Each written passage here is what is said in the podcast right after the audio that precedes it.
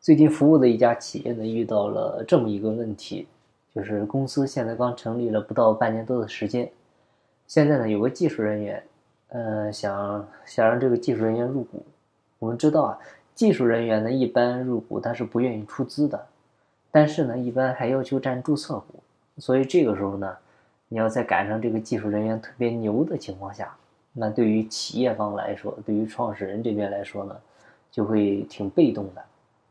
而且呢，还有个啥问题呢？就他们现在这个技术人员呢，今年已经是三十八岁了，啊，关键呢，他们公司还是 IT 行业。我们都知道，互联网行业三十五岁是一个坎儿啊。这个人一过三十五岁，要么是上坡路，要么是下坡路，要么是走向人生巅峰，要么就是一辈子碌碌无为了啊。你看华为、腾讯，他一般过了三十五岁啊，如果说你还没有进入公司。管理层岗位的话，基本上就要面临被裁员了。所以这个技术人员出来呢，他肯定也是想干一番事业，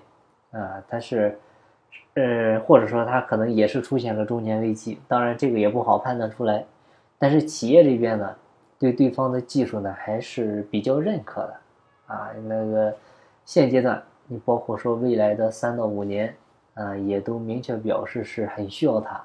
所以呢。当时也是提了，也是想给他股份，也答应了给他十个点的股份，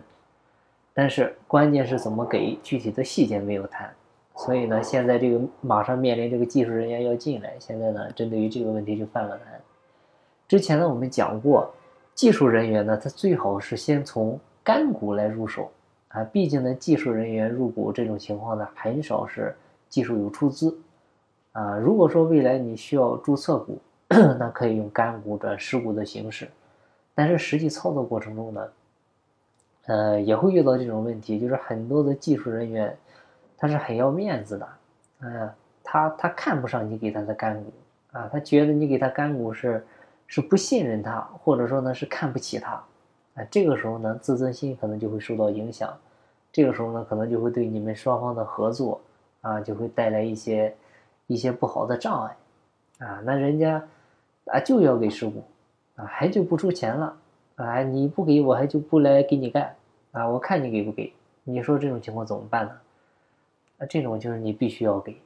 啊所以呢这个时候就是非给不可的情况下，啊就要在其他地方来做一些计划了，啊包括这个同学的问题呢，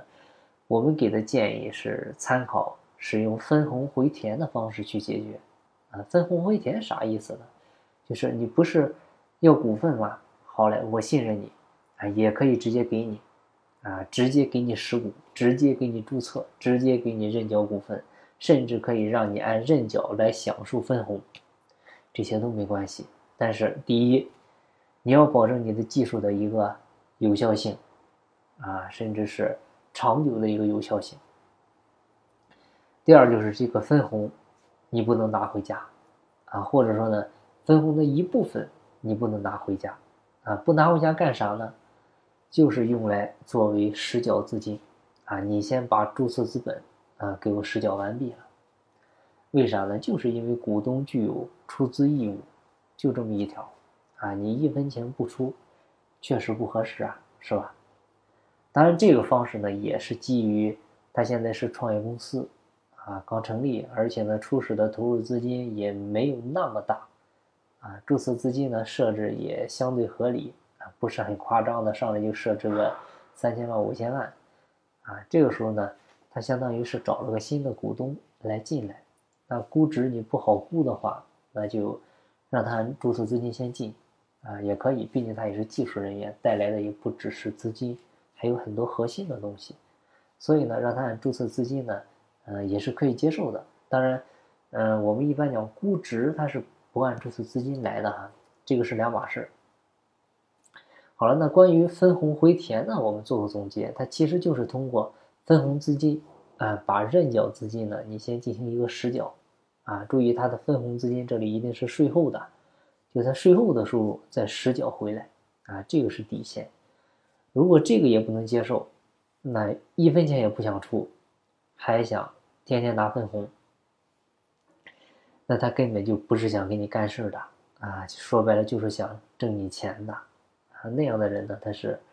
不适合成为你的合伙人的啊。那样的话，你还就不如多给他干股啊。他要十个点的注册股，那这个时候你都不如给他二十个点的干股，就这么简单。好，那今天的分享就到这儿，感谢您的收听。有更多股权方面问题，欢迎加我微信，咱们再深入沟通。我的微信号是四零零八九三四六四。进步在西天，精在路上。我是张翔，下期再见，拜拜。